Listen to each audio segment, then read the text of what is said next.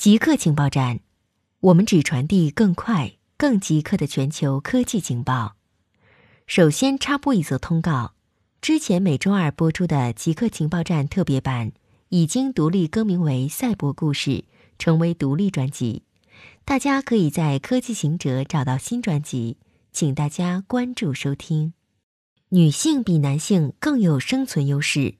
随着新冠病毒的传播不断跨越国界。海洋和大陆有一个令人困惑的数据，至今仍未能得到合理解释。几乎在所有有数据支持的国家，死于该病毒的男性都多于女性。对于这种差异的解释，主要集中在行为方面：抽更多烟、不愿寻求适当及时的医疗服务、不爱洗手，这些绝对会影响什么样的人受到最严重的打击。但在这些解释中，有一点被忽视了：男性死于新冠病毒的比例高于女性，并不是一种异常现象。更确切地说，它可能及时而引人注目地证明了一个直到最近都被低估的科学事实：在生存方面，男性是较为弱势的性别。这种天生的生物优势在人类生活的各个年龄阶段都很明显。女婴总是更有可能活到一周岁。如今，百分之八十的百岁老人是女性。活到一百一十岁高龄的老人中，女性的比例达到惊人的百分之九十五。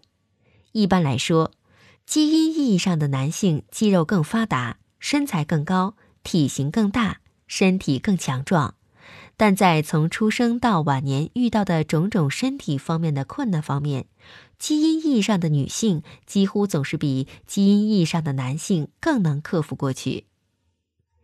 欧洲普及戴口罩，直到几周前，巴黎还只有亚洲游客戴口罩。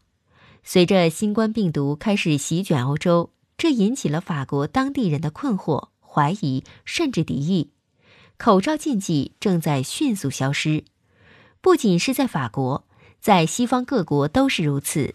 因为越来越多的专家表示，这种做法在控制新冠病毒大流行方面是有效的。对西方国家来说，这种转变意义深远，不仅需要克服后勤挑战，确保足够的口罩供应，还需要克服一种根深蒂固的文化阻力，甚至是与戴口罩有关的污名。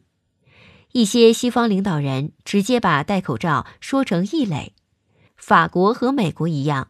先是劝阻人们不要戴口罩，现在开始敦促本国民众在室外戴普通或是自制的口罩。欧洲一些地区比美国动作更快，他们不是简单的建议戴口罩，而是要求人们戴上口罩。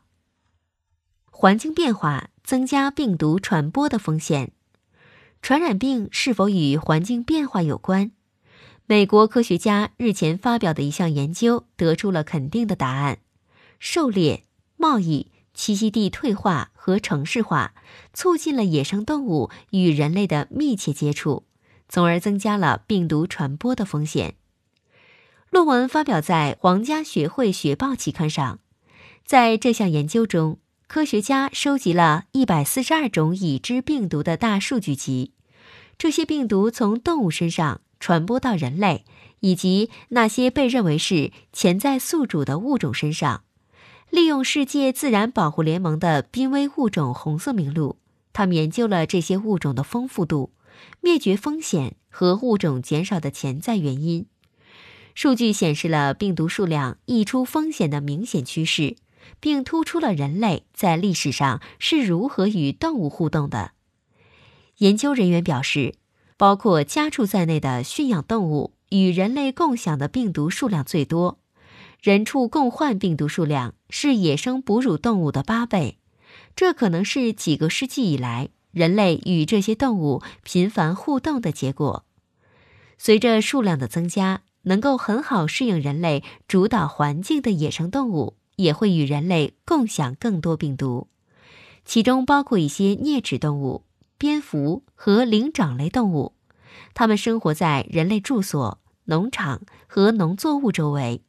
这使其成为向人类传播病毒的高危物种，而还有一些动物的数量下降与狩猎野生动物贸易和栖息地质量下降有关。